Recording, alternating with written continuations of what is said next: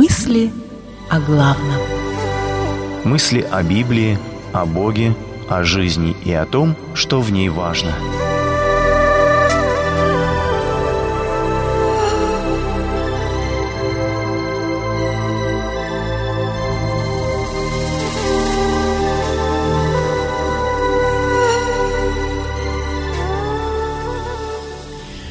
Не видев, любите. В явление Иисуса Христа, которого не видев, любите, и которого доселе не видя, но веруя в Него, радуетесь. 1 Петра, 1 глава, 7-8 стихи.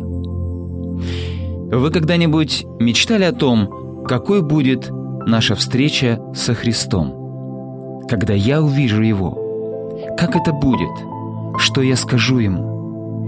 Конечно, важно в первую очередь, что Он скажет мне. Там, как известно, возможны варианты «Придите, благословенные, наследуйте царство» или «Я никогда не знал вас, отойдите от меня, делающие беззаконие». Сегодняшний текст приоткрывает занавес с великого дня нашей встречи со Христом и говорит о том, что будет важно в тот день, а значит и что важно сейчас.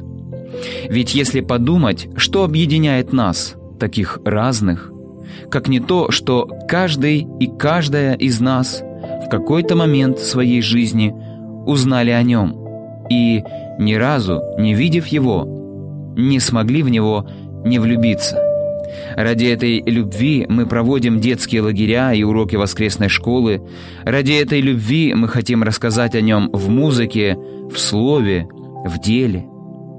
Прочитал на днях на табличке в одной итальянской церкви слова, обращенные к душе от имени Иисуса.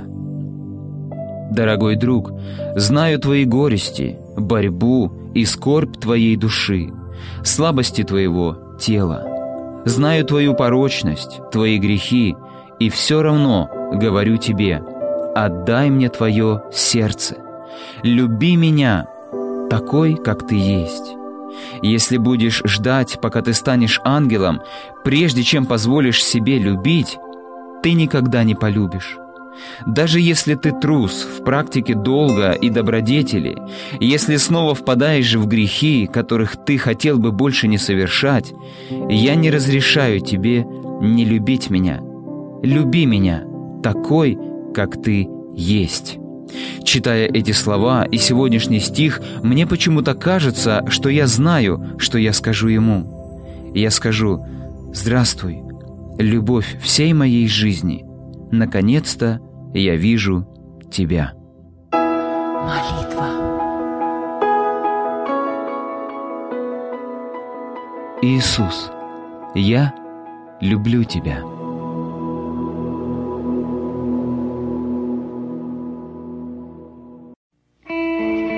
Цитата из Библии приводится либо из синодального перевода, либо в современном переводе Российского библейского общества.